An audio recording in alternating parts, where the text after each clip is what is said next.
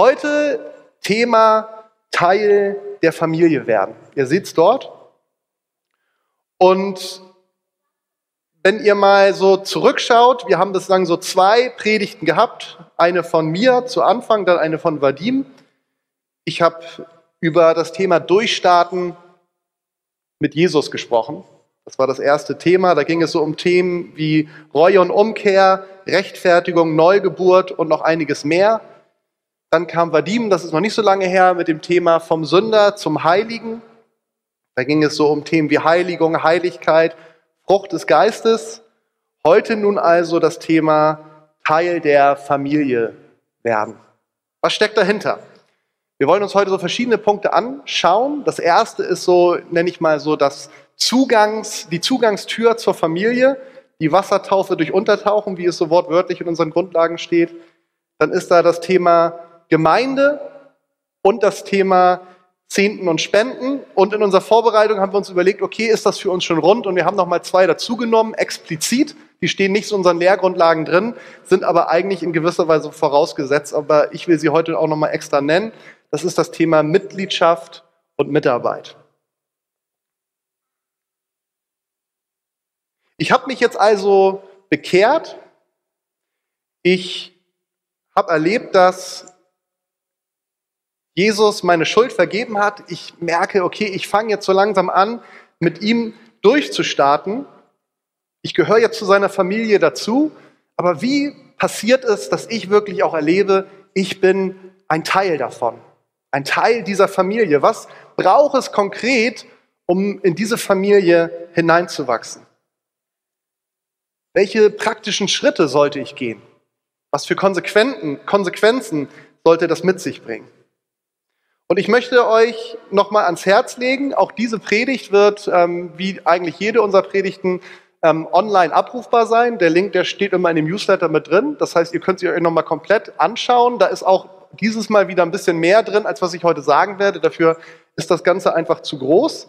Solltet ihr unsere Infomail noch nicht bekommen, dann kommt gerne auf mich zu oder schreibt mir eine E-Mail an pastor.kielerleuchtturm.de. Dann nehme ich euch da gerne drin auf. Dann habt ihr die Möglichkeit, darauf zuzugreifen. Und solltet ihr noch nicht digital unterwegs sein, dürft ihr auch gerne auf mich zukommen. Dann kriegen wir das auch irgendwie hin, euch das auszudrucken, falls ihr da Interesse habt. Ansonsten hilft es natürlich nicht nur, sich das nochmal anzuschauen, sondern ich möchte euch sehr, sehr ermutigen, dieses Thema auch tatsächlich wirklich mitzunehmen. Wir werden auch diese Predigt, jetzt gucken einige im Nachhinein auch zu, wieder auf unseren YouTube-Kanal hochladen. Das heißt, man kann sich das nochmal da richtig anschauen. Da ist Vadim ordentlich am Rotieren. Das ist alles technisch nicht so einfach gewesen, dass wir das hinkriegen, weil wir auch die Folien gerne da reinschieben wollen. Jetzt heute kriegen wir das hoffentlich endlich hin. Das sieht gut aus. Ihr könnt es auch als Audio nochmal nachhören. Das alles gibt es die Möglichkeiten, aber nicht nur euch alleine damit beschäftigen, sondern geht miteinander ins Gespräch in Kleingruppen oder wenn ihr euch so trefft. Unser großes Anliegen ist, dass es nicht einfach nochmal so hingesetzt wird und das war es, sondern dass es wirklich auch zu einem Austausch, zu einem Gespräch darüber kommt, dass ihr ins Gebet geht, weil wirklich das die Sachen sind, die wirklich ganz wesentlich und grundlegend für uns als Gemeinde sind. Und deswegen auch nur einmal im Monat. Das heißt, ihr habt viel Zeit, nicht nur eine Woche, nicht nur zwei, euch wirklich nochmal damit zu beschäftigen, auch vielleicht als Kleingruppe, wenn ihr sagt, wir haben jetzt uns zu Weihnachten gar nicht getroffen, dann macht es einfach im neuen Jahr und vergesst es nicht. Es ist wirklich wichtig, dass wir da dranbleiben. Das als kleine Vorbemerkung.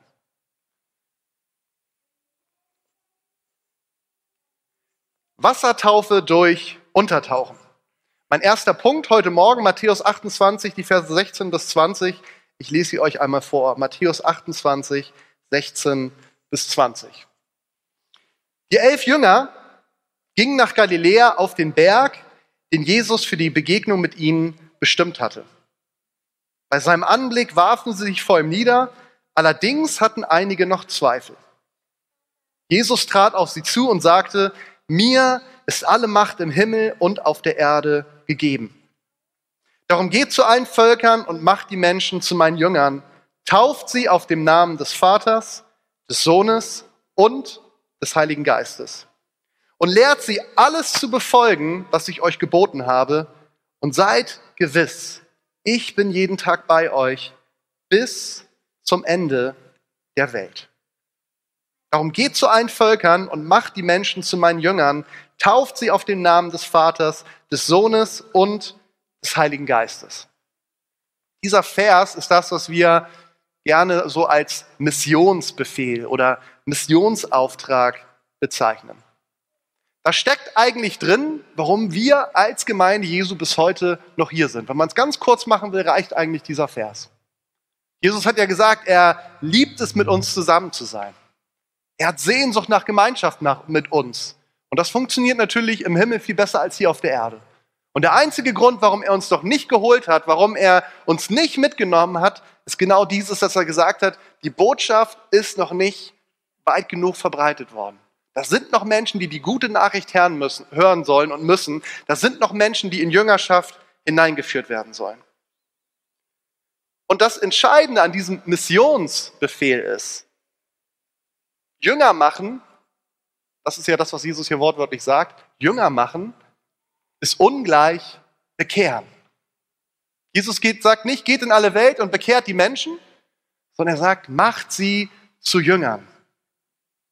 Und er sagt auch, was es bedeutet, Jünger zu machen. Er sagt, das eine ist, ihr sollt sie taufen.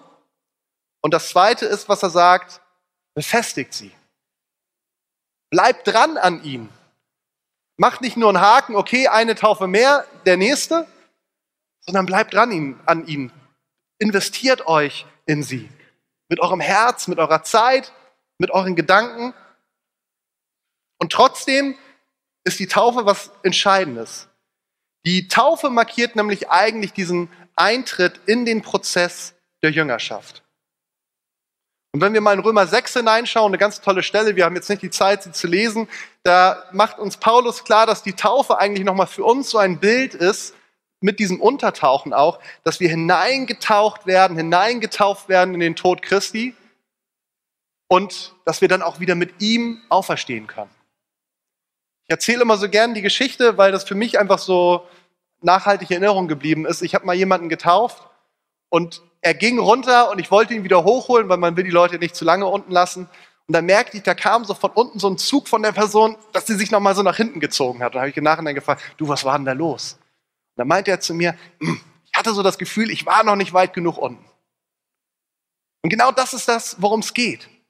Wir werden hineingetauft in den Tod Christi. Also wir vollziehen das nach, was er für uns am Kreuz getan hat. Und wir kommen wieder hinein auch in seine Auferstehung. Das ist, wovon Paulus in Römer 6 schreibt.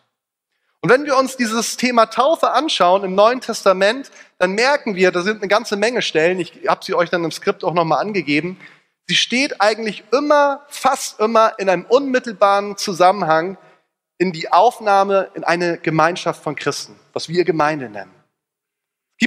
Ich habe mir überlegt, eine Ausnahme ist mir aufgefallen, da gibt es diesen Kämmerer, der auf dem Weg getauft wird, der geht dann zurück in sein Land, da ähm, erfahren wir nicht, dass das so unmittelbar war, aber das Normale war, wenn Leute getauft worden sind, dann war es nicht, macht's gut, super, ihr habt's jetzt, sondern das Normale war, komm, wir gehen jetzt zusammen in diesen Prozess der Jüngerschaft. Hier ist eine Gemeinschaft, ganz egal wie groß, ob zwei, drei oder hundert oder tausend, und wir wollen dich reinnehmen und wir wollen gemeinsam mit Jesus unterwegs sein. Die Taufe, das ist ein öffentliches Sichtbarmachen einer Entscheidung für Jesus, die ich zuvor ganz persönlich getroffen habe. Mein Leben mit Jesus festmachen, das kann ich ganz alleine, da brauche ich niemanden dazu. Aber bei Taufe, da braucht es mindestens eine Person, das ist das absolute Minimum, die dazukommt, die dann in dem Moment, wenn sie mich dann tauft, auch gleichzeitig noch Zeuge dessen ist, dass ich eine Entscheidung für Jesus getroffen habe. Das nochmal ganz sichtbar gemacht worden ist. Ich bin in seinen Tod hineingetauft und mit ihm wieder auferstanden. Und deswegen gilt für mich eine neue Realität. Das ist ein Grund, das ist heute nicht mein Thema, aber das ist der Grund eigentlich, warum wir sagen, Kindertaufe machen wir nicht. Weil da uns einfach dieses Momentum der Entscheidung fehlt. Das wird dann versucht in den Gemeinden, die das machen, die versuchen das mit der Konfirmation dann nachzuholen. Aber das ist der Grund, warum wir bei uns Kinder nicht taufen. Möchte ich aber jetzt gar nicht zu einem großen Thema machen, einfach, dass ihr es mal gehört habt. Und deswegen ist es halt auch der Grund, dass ich mich nicht selber taufen kann. Ich kann mir nicht Wasser in die Badewanne lassen und sagen, okay, einmal runter im Namen des Vaters, des Sohnes und des Heiligen Geistes, jetzt bin ich getauft. So funktioniert es nicht. Sondern auch darin, dass ich getauft werden muss. Und selbst Jesus sagt das. Ich brauche das, Johannes. Ich brauche das, dass du mich taust. Darin wird auch nochmal deutlich, das ist ein Zuspruch, der mir zuteil wird, in dieser Taufe nochmal ausgedrückt, für den ich nicht, nichts kann, der mir geschenkt wird. Ich kann mir das nicht selbst aneignen, ich kann nur sagen, ich brauche das, ich will es empfangen. Und auch dieses Untertauchen ist deshalb so wichtig, einmal weil das einfach in der Bibel an keiner Stelle finden wir etwas anderes, als dass Menschen untergetaucht werden. Deswegen ist uns das Untertauchen auch wichtig. Es ist einmal biblisch, es ist dann historisch. Die ersten Jahrhunderte gibt es nichts anderes. Und es ist einfach auch wiederum das Symbolhafte tatsächlich, wie ich es beschrieben habe, dass es ganz runtergeht und dann wieder hinauf, eingetaucht in das Heilswerk Jesu, in seine Gnade. Die Taufe, sie ist auch keine Reinigung, also eine Waschung, wie das zum Beispiel im Judentum ganz gang und gäbe war. Also, dass die Juden mit Wasser zu tun hatten bis heute, war ganz normal. Selbst, die, habt ihr mal vielleicht gehört, diese Mikwe, dieses Bad, da steigen sie sogar hinein. Das ist aber nicht mit einer Taufe zu verwechseln. Die Taufe ist nicht nur so, dass ich ein bisschen mich reinmache und sauber, sondern die Taufe, 2. Korinther 5, Vers 17 schreibt davon, dass die Taufe eine vollkommene Neuschöpfung nochmal ausdrückt. Wenn jemand in Christus ist, ist ein neuer Mensch. Das Alte ist vergangen. Siehe, alles ist neu geworden. Und trotzdem, auch das ist mir wichtig mal nochmal zu sagen, ist die Taufe nicht heilsnotwendig. Diese Vorstellung gibt es zum Beispiel in der katholischen Kirche, deswegen haben sie die Nottaufe und machen das so früh wie möglich. Weil diese Vorstellung ist, wenn das Kind stirbt und nicht getauft ist, dann hat es keine Chance, in den Himmel zu kommen. In früheren Zeiten oder wahrscheinlich in einigen Regionen bis heute war es sogar so, wenn jemand nicht getauft war, auch für Kinder galt das, dann durfte er nicht kirchlich beerdigt werden. Das ist so diese Vorstellung dahinter. Das deckt sich aber nicht mit dem, was uns die Bibel sagt. Es geht nicht um etwas Heilsnotwendiges in der Taufe. Und trotzdem ist die Taufe ein unverzichtbarer Schritt im Prozess der Jüngerschaft. Das ist ganz Entscheidendes. Und ich finde das immer spannend, wenn wir Taufen haben. Wir machen dann vorher immer so einen ähm, Taufkurs zusammen, meistens einen Termin, etwas länger. Da spreche ich dann mit den Täuflingen so über einige Sachen. Und eine Sache, über die ich immer spreche, ist, dass ich sage, wundert euch nicht, umso näher ihr dem Tag eurer Taufe kommen wird. Die meisten werden erleben, dass es nochmal so einen richtigen Kampf um die Taufe gibt. Einen inneren Kampf manchmal, manchmal irgendwelche äußeren Sachen, die aufstehen wo man wirklich merkt, da passiert was in der unsichtbaren Welt, was verhindern will, dass ich diesen Schritt tue. Und auf der anderen Seite das Spannende, und das weiß ich auch selber, so habe ich es auch erlebt in meiner eigenen Taufe, dass nach diesem Kampf und wenn dann die Entscheidung gefallen ist und die Taufe passiert ist, kommt auf einmal noch so eine große Freude dazu, die einem geschenkt wird. Das ist auch was ganz Besonderes. Von daher möchte ich dich ermutigen, wenn du noch nicht getauft bist, dann triff diese Entscheidung. Das ist was Wertvolles, was Wichtiges, was Entscheidendes. Komm gern auf mich zu, auf uns zu. Und wenn du schon getauft bist, möchte ich dich heute Morgen daran erinnern. Das ist ein unglaubliches Geschenk, was du bekommen hast. Und gerade deswegen finde ich für mich auch persönlich das so wertvoll, dass ich mich daran erinnern kann, dass ich mich erinnern kann an die Entscheidung, die dem vorangegangen ist, dass ich mich erinnern kann, wie das war und gerade in Zeiten, wo es schwierig wird, ich dahin zurückkommen kann und sagen kann, Jesus, damals habe ich es öffentlich gemacht. Du stehst zu mir, ich stehe zu dir, wir stehen zusammen und ich halte mich an dir fest und ich habe was zum Anfassen. So viel zu dem Thema Taufe, man könnte viel, viel mehr sagen, aber einmal so ein paar wesentliche Sachen auf den Punkt gebracht. Weitere Bibelstellen dazu findet ihr, wie gesagt, dann im Skript. Okay, das nächste Thema, was eigentlich unmittelbar damit zusammengehört, das ist das Thema Gemeinde. Auch da gibt es eine Vielzahl von Bibelstellen, die ich jetzt nicht alle ausführlich heute beleuchten kann. Und trotzdem möchte ich euch so ein bisschen hineinnehmen in 1. Korinther 12. Ich habe so ein bisschen hinher überlegt, lese ich das alles vor oder nicht. Ähm, habe mich jetzt entschlossen, ich werde euch nicht alles vorlesen, sondern möchte einfach auf ein paar ganz wesentliche Punkte in diesen Versen euch hinweisen.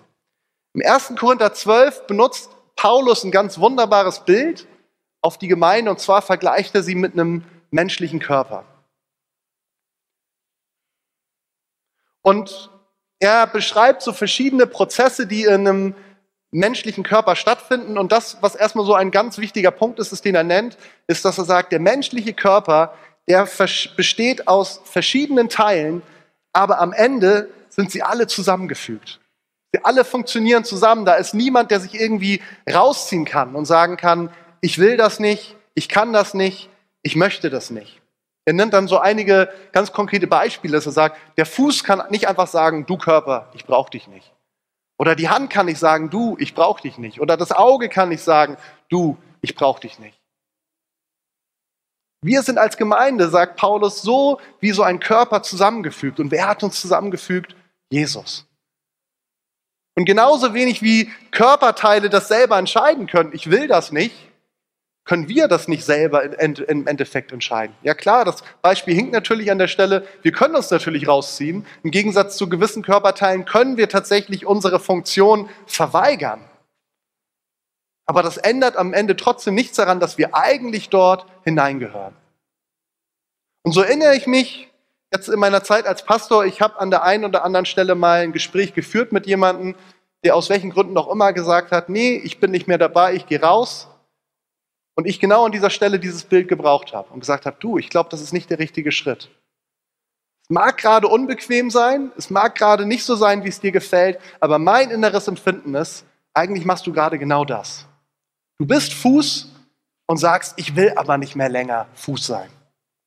Und das kannst du machen, du hast die freie Entscheidung, aber das, was passieren wird, ist, du wirst nicht mehr in der Funktion sein, in der Aufgabe, die Gott dir zugedacht hat, auf der einen Seite, das ist deine persönliche Konsequenz und die Konsequenz für die Gemeinde wird sein, da fehlt was, wenn du gehst.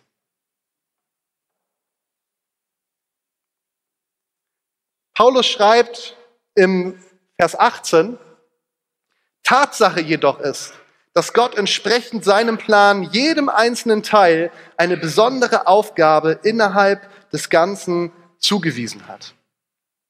Gott hat jedem einzelnen Teil eine besondere Aufgabe innerhalb des Ganzen zugewiesen. Und dann schreibt Paulus noch darüber, dass das Spannende ist, dass die, die sich vielleicht besonders als unscheinbar empfinden, wie es im Körper auch so ist, bekommen eine besondere Würde. Und er schreibt darüber, dass das gemeinsame Anliegen aller Teile dafür sein sollte, dass wir füreinander sorgen. Er schreibt darüber, wenn einer leidet, dann leiden automatisch alle mit. Und auf der anderen Seite gibt es dann aber auch Anlass zur gemeinsamen Freude. Für mich ist tatsächlich der Schlüsselvers in all diesen Versen, schaut euch das gerne nochmal zu Hause genau an, dieser Vers 18. Tatsache jedoch ist, dass Gott entsprechend seinem Plan jedem einzelnen Teil eine besondere Aufgabe innerhalb des Ganzen zugewiesen hat. Das darfst du erstmal sacken lassen, diesen Vers. Gott hat einen Plan und er hat jedem einzelnen Teil eine besondere Aufgabe innerhalb des Ganzen zugewiesen. Nimm das mal ganz persönlich für dich. Gott hat einen Plan für diese Gemeinde. Und in dieser Gemeinde hat Gott dir eine besondere Aufgabe zugewiesen. Das Wort Gottes.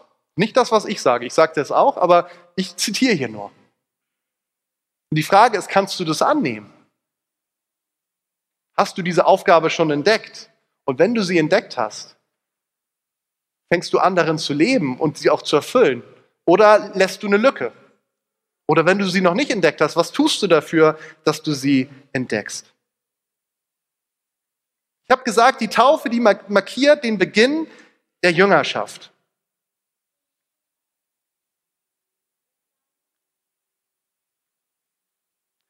Und sie zeigt eigentlich, dass wir aufgenommen werden in die Familie Jesu.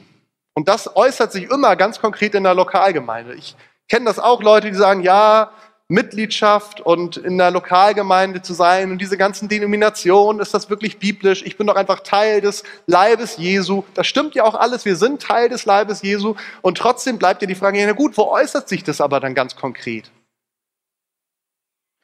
Und das ist meine Ansicht, das funktioniert nur in einer konkret definierten Gemeinschaft, wo man zusammen unterwegs ist. Und das ist in den allermeisten Fällen auf dieser Welt ist das die Lokalgemeinde. Es geht in der Lokalgemeinde nicht nur um ein funktionales Miteinander, dass es irgendwie funktionieren muss, sondern es geht, das sagt Paulus hier ganz klar, wenn er dieses Bild vom Körper benutzt, es geht um eine lebensnotwendige Verbindung. Wir Christen können nicht alleine existieren. Wir sind Teil eines großen Ganzen Du wirst gebraucht, aber du brauchst auch dieses große Ganze, was wir Gemeinde nennen und was Jesus Gemeinde nennt. Wir sind abhängig voneinander. Ich bin abhängig von dir.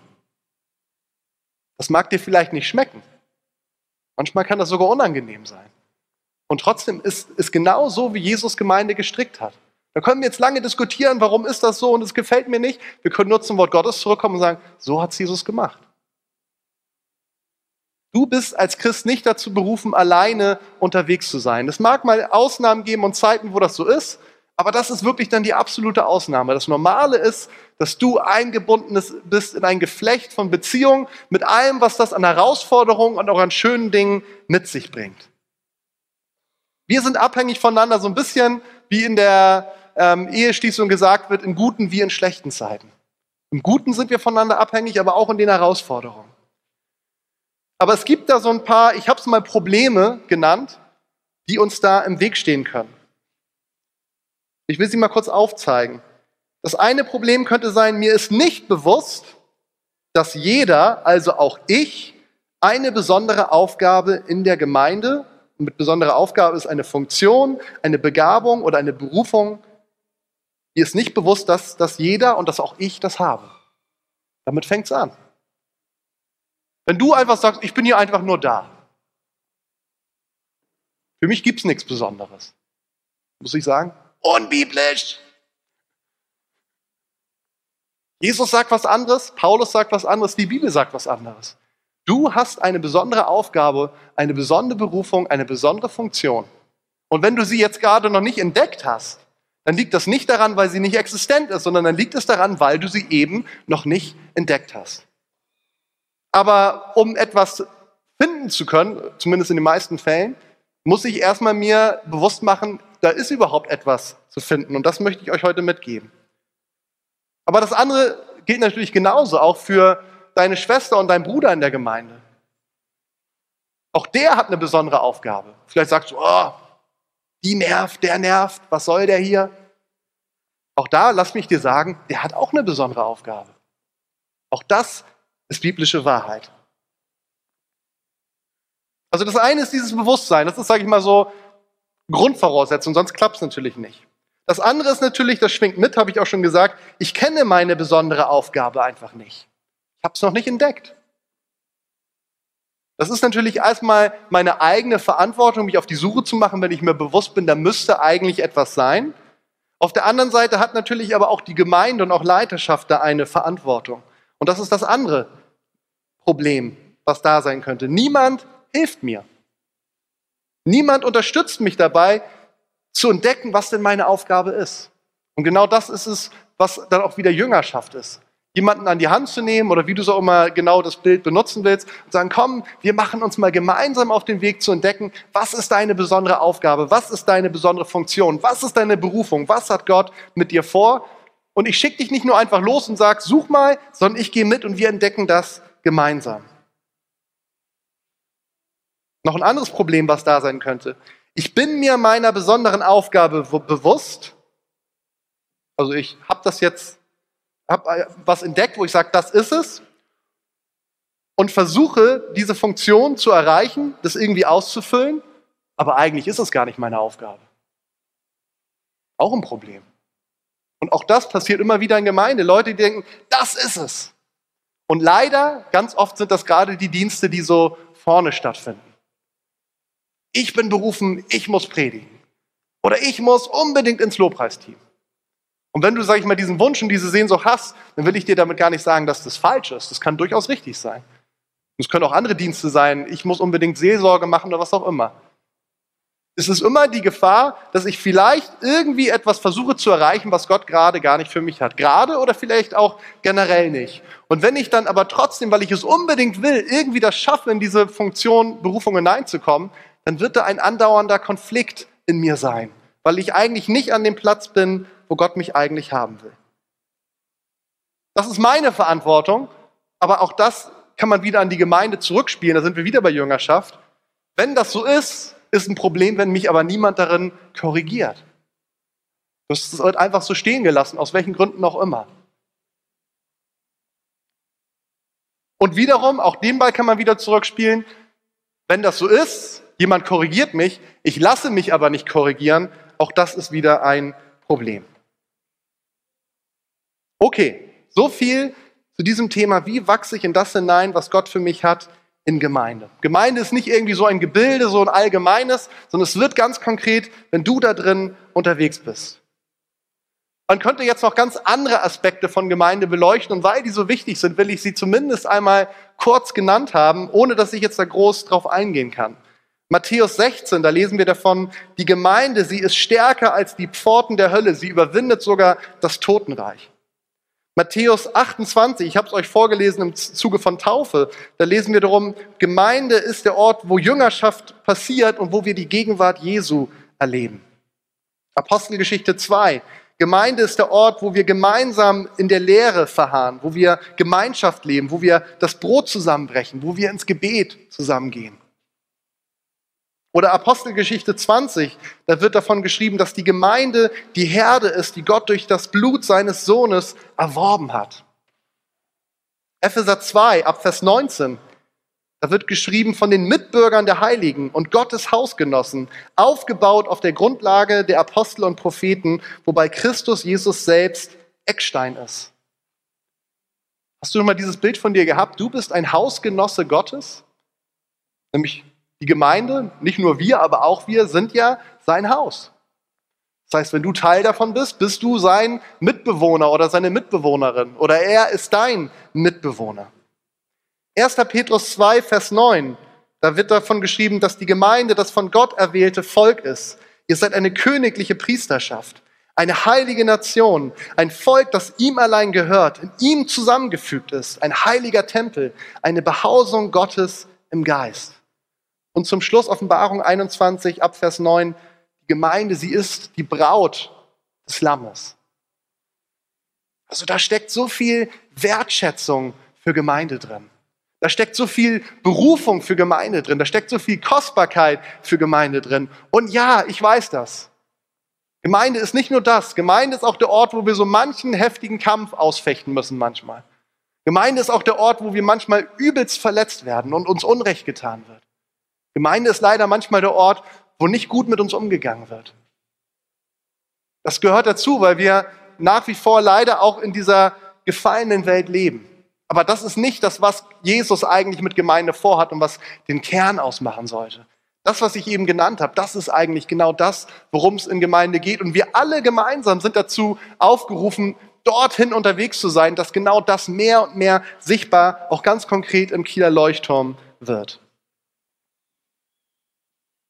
Okay, wir gehen einen Schritt weiter. Ich möchte jetzt noch ein bisschen darüber sprechen, wie zeigt sich das jetzt eigentlich ganz konkret? Wir sind ja auch schon ziemlich konkret geworden, aber noch mal ein paar andere Punkte, dass wir Teil des Leibes sind. Also was sind so praktische Sachen und vielleicht auch öffentliche Sachen, woran es sichtbar wird?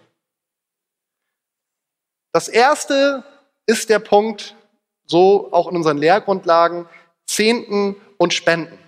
Maleachi 3, Vers 10. Da lesen wir, Bringt den kompletten zehnten Teil eurer Ernte ins Vorratshaus, damit es in meinem Tempel genügend Nahrung gibt. Stellt mich doch damit auf die Probe, spricht der allmächtige Herr, ob ich nicht die Fenster des Himmels für euch öffnen und euch mit unzähligen Segnungen überschütten werde. Klingt genial, oder? Unzählige Segnungen. Wenn wir Teil der Familie Gottes sind, wenn wir zu einer Gemeinde dazugehören, dann ist der Plan Jesu nicht nur, dass du einfach da bist. Niemand von euch ist berufen, ein Platzwärmer zu sein. Das ist nicht der Grund, warum du in der Gemeinde bist, um die Bank ein bisschen warm zu halten. Sondern es geht immer auch um ein persönliches Investment, dass du dich persönlich investierst. Dazu gehören die Finanzen, ja, deswegen auch als Punkt, aber natürlich längst nicht nur. Dazu gehört auch, dass ich bereit bin, mich mit meinem ganzen Herzen reinzugeben, mit meinen Begabungen, mit meiner Zeit. Die Frage, die am Ende die entscheidende Frage ist, ist, was ist es mir wert? Was trage ich dazu bei, dass Gemeinde gelingen kann? Und die meisten von euch wissen das, wir haben in Deutschland so eine besondere Situation. dass wir zwei große Kirchen haben, katholische und evangelische Kirche, ähm, die ihre Spenden, auf jeden Fall den Großteil ihrer Spenden oder wie ihr es auch dann genau nennen wollt, über die Kirchensteuer einsammeln lassen. Das heißt, jeden Monat automatisch vom Gehalt abgezogen, wenn ich da drin Mitglied bin, ähm, wird einfach ein Teil für die Kirche, der ich angehöre, abgebucht. Wir als Freikirchen, wir haben das nicht. Bei uns ist das alles, was reinkommt, noch nicht mal Mitgliedsbeiträge haben wir, sondern alles, was reinkommt, sind Spenden unserer Mitglieder und Freunde, also von euch bei uns ganz konkret. Und dieses Prinzip, was ich eben vorgelesen habe, von Zehnten und Spenden, das finden wir eigentlich schon, auch im, nicht eigentlich, das finden wir schon von Anfang an im Alten Testament. Also Spenden, teilweise wird dann auch dieser Begriff Almosen gegeben. Also das heißt, da ist ein, nennt es mal so, ein fester Teil, der sowieso automatisch ins Reich Gottes kommt und dann gibt es nochmal was, was oben drauf kommt. Und ich habe euch diese eine Stelle eben vorgelesen, auch da findet ihr Material noch mal ein paar dazu. Und wir sehen aber im Neuen Testament ist das nicht so ein mega Thema. Deswegen gibt es auch immer mal die Diskussion, wie ist das? Ist das noch neutestamentlich? Eine Stelle, die mich persönlich, als ich da mal länger mich mit beschäftigt habe, mich sehr angesprochen hat, ist Lukas 11, Vers 42. Da äußert sich Jesus ganz konkret zu dem Thema. Und aber eigentlich nur so als so eine, nenne ich mal, Nebensächlichkeit. Er spricht davon, dass die Pharisäer und Schriftgelehrten, die das mit dem Gesetz ganz genau nehmen, die nehmen sogar jedes Gewürz und ähm, geben dann von der Minze den Zehnten und von was weiß ich was einem. Und Jesus sagt, ihr seid sowas von heuchlerisch. Ähm, darum allein geht's nicht. Und er sagt dann, das eine sollten ihr tun, das andere nicht lassen. Also Gott wirklich von ganzem Herzen nachfolgen. Darum geht's doch eigentlich. Und trotzdem hat das andere auch weiter seinen Stellenwert. In der Stelle, die ich euch eben vorgelesen habe im Maleachi, da merken wir, dass es eigentlich um zwei Prinzipien geht, warum das so in der Bibel eingeführt wird. Das eine, was uns im Maleachi genannt wird, ist ein ganz praktisches. Der Tempel, der muss irgendwie versorgt werden. Gemeinde ohne Finanzen funktioniert nicht. Dann würden wir heute hier nämlich zum Beispiel nicht sitzen. Ich würde auch nicht mit einem Verstärker sprechen. Ich wäre auch als Pastor überhaupt gar nicht freigesetzt, das zu tun, was ich gerade tue. Das heißt, die finanziellen Ressourcen, umso begrenzter sie sind, umso schwieriger ist es natürlich auch mit Gemeinde unterwegs zu sein. Das ist so der eine Punkt im Malachi. Das andere ist aber auch Vertrauen. Dort wird wortwörtlich gesagt, stellt auch Gott einfach mal auf die Probe. Macht es doch mal. Und dann werdet ihr erleben, wenn ihr gemäß seines Wortes investiert, dass ihr überreichen Segen zurückempfangen werdet. Ich weiß nicht, wie es dir damit geht. Mir ist es immer relativ wichtig, ich, Olaf ist eigentlich so der Einzige bei uns in der Gemeinde, der wirklich weiß, was in Sachen Finanzen geht. Ich will diese ganzen Listen überhaupt gar nicht äh, um, immer unbedingt sehen. Von daher kann ich euch ganz frei anschauen. Also ich weiß jetzt nicht, wer von euch wie unterwegs ist, was Finanzen angeht. Ist auch erstmal, was mich angeht, gar nicht so wichtig. Ich möchte euch einfach nur heute ermutigen, dass das definitiv ein ganz wichtiger Teil ist und dass ihr euch auch ein Stück weit selbst beraubt, nicht nur die Gemeinde, sondern auch euch selbst, wenn ihr nicht so unterwegs seid, wie wir es im Wort Gottes finden. Es gibt dann immer die Diskussion, auch die oder Fragen, wie ist denn das jetzt mit dem Zehnten? Was soll ich denn da machen? Gebe ich dem vom Netto? Gebe ich dem vom Brutto? Muss ich das Kindergeld reinrechnen? Oder wenn mir Oma Erna was zu Weihnachten schenkt, muss ich davon auch 10% geben? Und meine Antwort ist dann immer, weißt du was, das ist eigentlich ziemlich egal. Wenn mich jemand fragt, dann sage ich, wie wir das machen, aber im Endeffekt darum geht's nicht.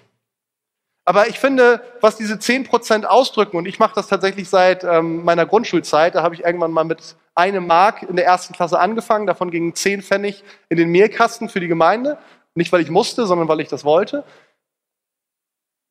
Und was mir einfach wichtig ist, tatsächlich, dass es wirklich von Herzen kommt. Und das steckt, glaube ich, auch schon da drin. Es ist etwas, was uns schon, auf jeden Fall, wenn wir damit anfangen, irgendwann wird es normal, aber am Anfang, es ist schon spürbar. Das ist nicht so von dem, was noch am Ende übrig bleibt, dann kann ich noch mal was geben, sondern es ist etwas, wo ich sage, okay, das merke ich, das fehlt mir schon ein Stück weit. So viel dazu, kommt gerne auf mich zu, auch was dieses Thema angeht. Auch da habe ich schon mal eine komplette Predigt drüber gemacht, das werde ich heute nicht tun. Mir war es aber wichtig, das in diesem Zusammenhang zu nennen, weil es einfach dazugehört und auch Teil unserer Lehrgrundlagen ist. Und auch da findet ihr noch mal ein paar Stellen dazu im Skript.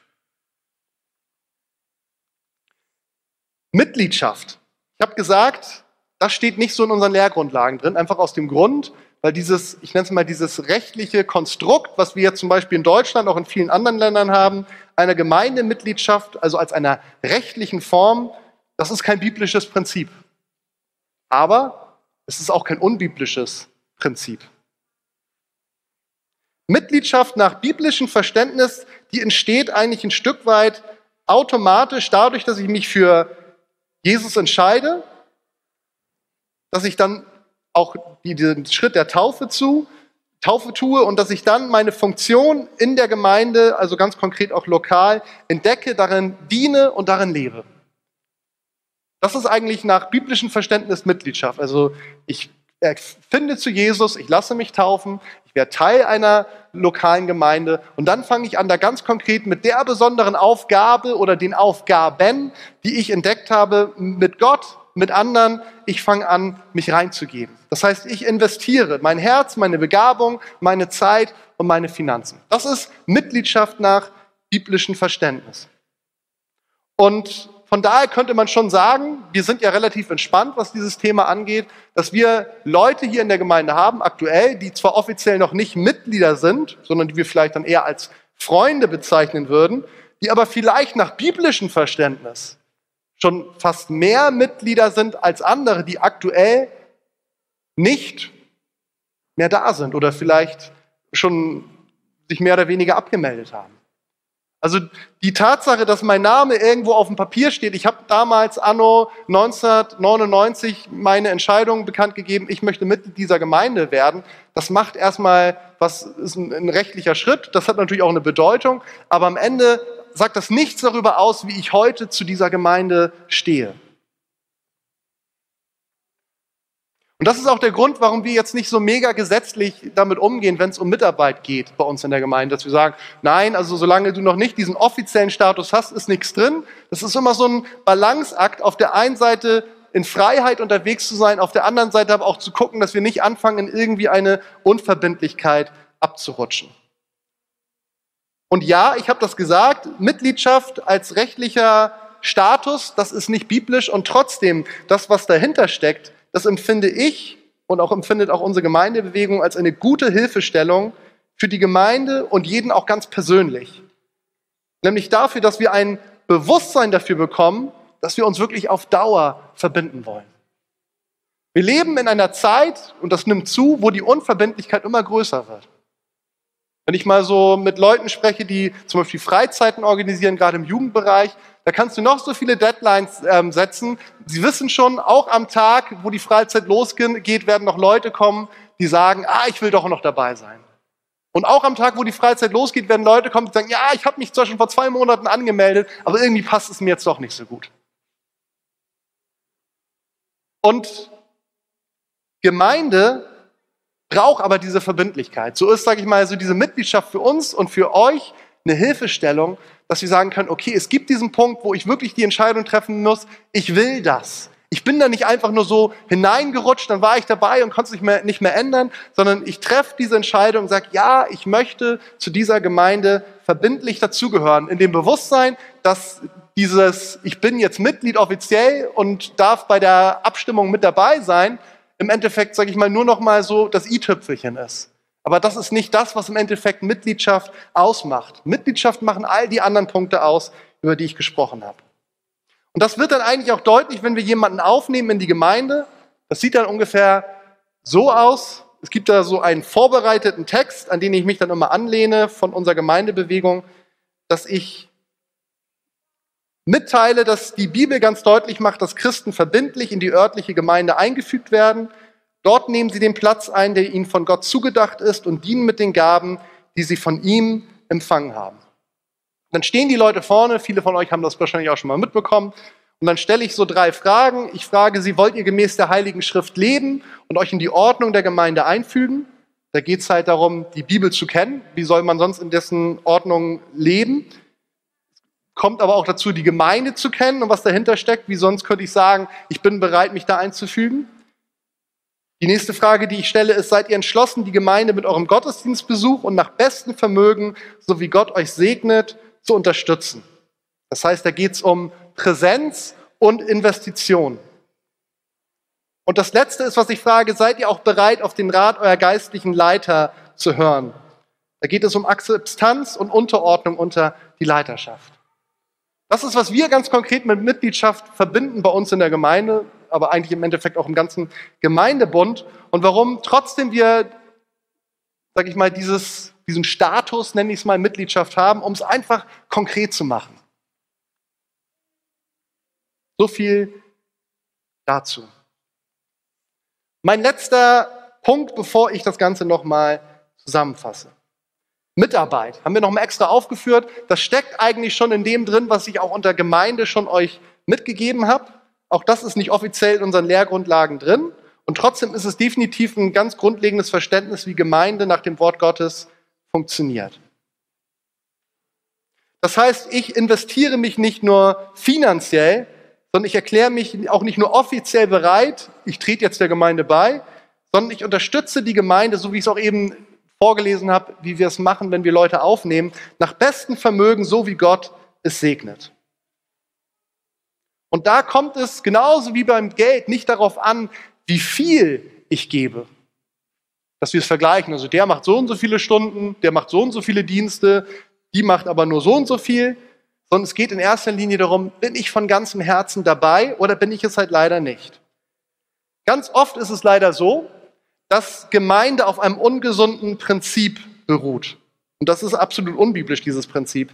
Das Prinzip heißt, die Mehrheit der Aufgaben wird von der Minderheit der Mitglieder bewältigt. Die Mehrheit der Finanzen wird von der Minderheit der Mitglieder gestemmt. Das ist ungesund. Und meine Erfahrung mit Gemeinde ist, dass sich das auch nicht aufteilt. Dass jemand sagt, weißt du, wisst ihr was, ich habe nicht so viel Zeit, aber ich gebe ordentlich Kohle in die Gemeinde. Oder dass jemand sagt, weißt du, ich bin voll mitarbeitermäßig dabei, aber Geld, das, das will ich nicht geben. Sondern da merken wir, wir sind mit dem Herzen dabei, wenn wir das tun, dann ist es immer ein Ganzes. Wenn so dieses Prinzip ist, dann ist es echt ungesund. Ich werde euch gleich nochmal so ein paar Fragen zum Weiterdenken, zum Schluss mitgeben, wo nochmal deutlich wird, wo das Ungesunde drinsteckt. Was ist die ideale Gemeinde? Sofern es die gibt, im Himmel irgendwann schon. Die ideale Gemeinde nach meinem Verständnis ist, wo 100% der Leute, die da sind, auch investieren. Nicht 100 Prozent, 100 Prozent investieren, das kann vielleicht nicht jeder, aber wo jeder, der dabei ist, sagt, ich investiere mich in diese Gemeinde.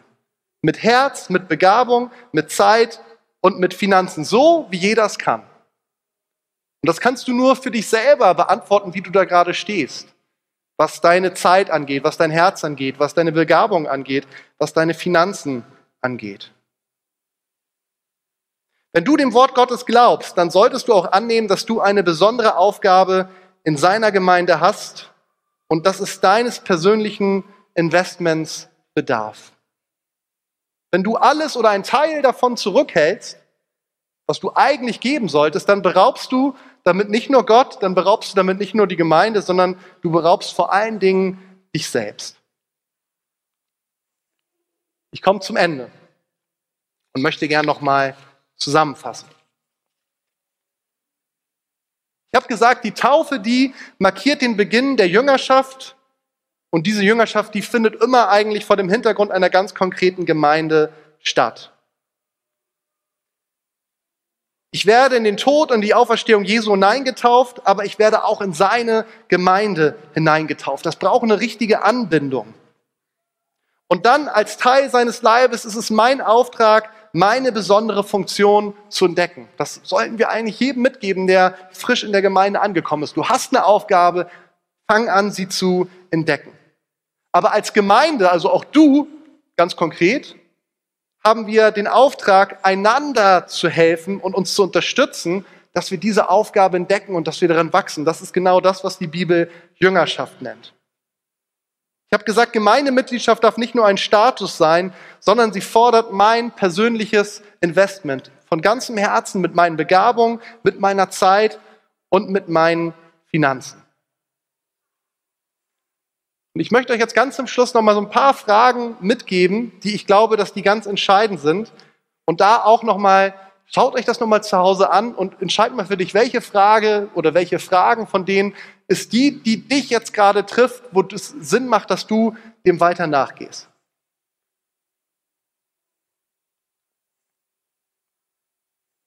Erste Frage ganz einfach. Du bist nicht getauft. Ich habe heute darüber gesprochen, was ist die Bedeutung von Taufe. Denk doch mal drüber nach. Solltest du dich nicht vielleicht taufen lassen? Ich kann dir auch gleich die Antwort geben, ja. Und trotzdem reicht es nicht, wenn ich dir diese Antwort gebe, sondern es macht Sinn, dass du selber zu dieser Entscheidung kommst. Und da darfst du auch gerne auf mich oder auf uns zukommen, wenn du da Rat und Unterstützung brauchst. Wenn du getauft bist, Frage an dich, bin ich mir der Bedeutung meiner Taufe bewusst? Was habe ich da eigentlich gemacht? Und gehe ich den Jüngerschaft, Weg der Jüngerschaft weiter? Wo stehst du da gerade? Du bist getauft? Hat die Jüngerschaft eigentlich so richtig bei dir schon angefangen? Oder ist danach eigentlich nicht mehr so wirklich was passiert? Dann bist du seitdem halt in Gemeinde? Oder vielleicht hast du angefangen, aber irgendwann kam der Punkt, wo du aufgehört hast, dich weiterzuentwickeln. Wenn das so ist, lohnt sich das mal darüber nachzudenken. Vielleicht ist es auch dies eine Frage für dich. Ist es an der Zeit, den Schritt in die Mitgliedschaft zu wagen? Du bist eine Zeit lang oder vielleicht auch schon lange in dieser Gemeinde als Freund, als Besucher. Vielleicht machst du sogar schon irgendwo was mit. Was hindert dich daran, diesen Schritt zu tun? Oder anders gefragt, was braucht es noch, damit du es tust? Und wenn es nur ein Gespräch ist, dann soll das bitte stattfinden. Komm bitte auf uns zu. Bin ich mir meiner besonderen Aufgabe, meiner Funktion in der Gemeinde bewusst? Bin ich das? Kann man erstmal mit Ja oder Nein beantworten, aber je nachdem, wie ich die Frage beantworte, kommen dann weitere Fragen dazu. Bin ich am richtigen beziehungsweise bin ich am falschen Platz? Also vielleicht machst du was, aber eigentlich das, was du tust, ist eigentlich nicht dein Platz. Das bringt nämlich dann zwei Konsequenzen mit sich. Das eine ist, dass es Mangel an einer anderen Stelle geben wird. Wenn du irgendwas machst und eigentlich sollst du was ganz anderes machen, dann fehlst du an einem anderen Ort. Das kann aber auch bedeuten, du blockierst dadurch etwas. Eigentlich, was du tust, sollte jemand anders machen, der kommt aber gar nicht rein, weil du blockierst. Stell dir einfach mal diese Frage gemeinsam mit Gott. Weitere wichtige Frage. Habe ich die Hilfe, die ich brauche, um meine besondere Aufgabe zu finden? Habe ich diese Hilfe? Oder habe ich sie auch nicht? Und wir drehen den Spieß um, unterstütze ich andere, andere darin, ihre besondere Aufgabe zu finden. Investiere ich mich in dem Maß in Gemeinde, wie Gott es von mir fordert. Also nicht, ich, wie Gott es von dir fordert. Also nicht, wie du denkst, dass es richtig wäre oder wie irgendjemand oder ich dir sage, wie es richtig wäre, sondern was Gott mit dir vorhat. Bist du da auf der Höhe, was dein Herz, deine Begabung, deine Zeit oder deine Finanzen angeht oder eben auch nicht? Und wenn du sagst, nee, eigentlich nicht, dann ist die Frage, wo sollte ich mein Investment erhöhen? Was braucht es dafür, damit es mir möglich ist? Dazu gehört auch diese Frage, das wird dann ein bisschen unangenehmer vielleicht. Wo muss ich vielleicht an anderer Stelle mein Investment reduzieren? Wo ist mein Herz, meine Begabung, meine Zeit, meine Finanzen irgendwo so weit drin, dass ich gar keine Möglichkeit habe, das umzuschichten? Wir sind ja begrenzt. Wir alle haben 24 Stunden, 365 Tage im Jahr und irgendwann ist der Kalender voll. Oder auch mein Herz oder wie auch immer. Und diese letzte Frage jetzt, finde ich persönlich noch sehr, sehr wichtig. Wo ist mein Investment ungesund, weil ich die mangelnde Investition anderer durch meine eigene ausgleiche? Auch das ist Realität von Gemeinde. Habe ich mich selbst auch immer mal wieder drin entdeckt. Ich mache etwas, nicht weil es eigentlich das ist, was ich machen soll, sondern einfach, weil ich sehe, die Not ist so groß, da muss doch irgendjemand was tun. Aber es tut niemand, dann mache ich es eben. Aber eigentlich merke ich, es ist nicht gesund für mich. Es ist nicht gut für mich. Und in solchen Fällen brauche ich einmal Ehrlichkeit mit mir selbst, ein Stück weit auch die Bereitschaft zu sagen, okay, Alles in mir sagt eigentlich, ich kann das doch nicht so stehen lassen, aber es ist eigentlich das Richtige jetzt. Und es braucht aber auch da wieder diesen Prozess der gemeinsamen Jüngerschaft, dass auch Leute zu mir sagen, weißt du was, das ist so klasse, dass du das machst. Das ist so super, dass du da an den Riss steigst, aber eigentlich sehe ich, das tut dir nicht gut. Und wir merken an diesen ganzen Fragen, die ich jetzt auch nochmal gestellt habe, Gemeinde ist ein Geflecht, wo alles miteinander verknüpft ist. Und ihr habt es vielleicht gesehen, wenn ihr die Infomail lest, wir haben zurzeit jede Menge Aufgaben, die wir nicht bewältigen können. Wenn jemand zu mir kommt und sagt, Gideon, gibt es eine Möglichkeit, wo ich mitarbeiten kann? Ich kann dir die Liste geben, beziehungsweise du kannst es auch selber nachlesen. Und ich weiß natürlich, so eine Liste ist immer so ein bisschen herausfordernd. Meistens ist es besser, wenn ich irgendwie im persönlichen Gespräch das entdecken kann, aber auch das muss ich natürlich suchen. Das sind Sachen, die ganz komplex sind, das sind aber auch Sachen, die ganz einfach sind.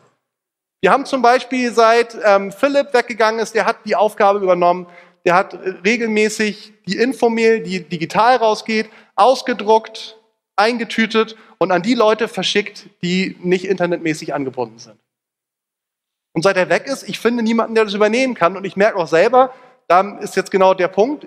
Eigentlich denke ich, oh, eigentlich muss es doch tun. Ich bin immer so kurz davor, selber zu machen. Heute habe ich tatsächlich einfach mal, weil es mir so wichtig war, für jemanden das ausgedruckt, ungefragt und mitgebracht.